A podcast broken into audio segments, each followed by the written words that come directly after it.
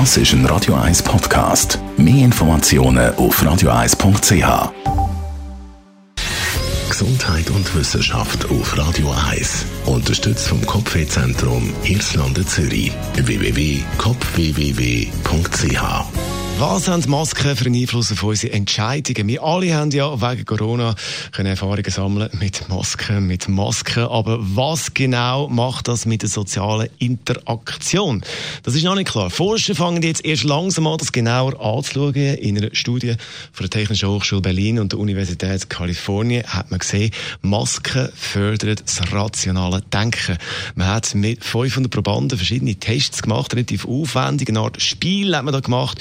Und da hat man gesehen, dass äh, die Entscheidungen, die alle machen, viel rationaler sind, wenn sie eben eine Maske anhaben. Und die Maske dämpft die emotionalen Reaktionen. Jetzt kann man sagen, ist das gut oder nicht? Das sage ich, je nachdem, in welcher Situation man ist. Knallharte Verhandlungen mit Masken, vielleicht eine gute Idee.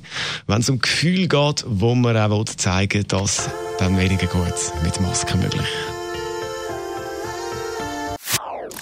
Das ist ein Radio 1 Podcast. Mehr Informationen auf radio1.ch.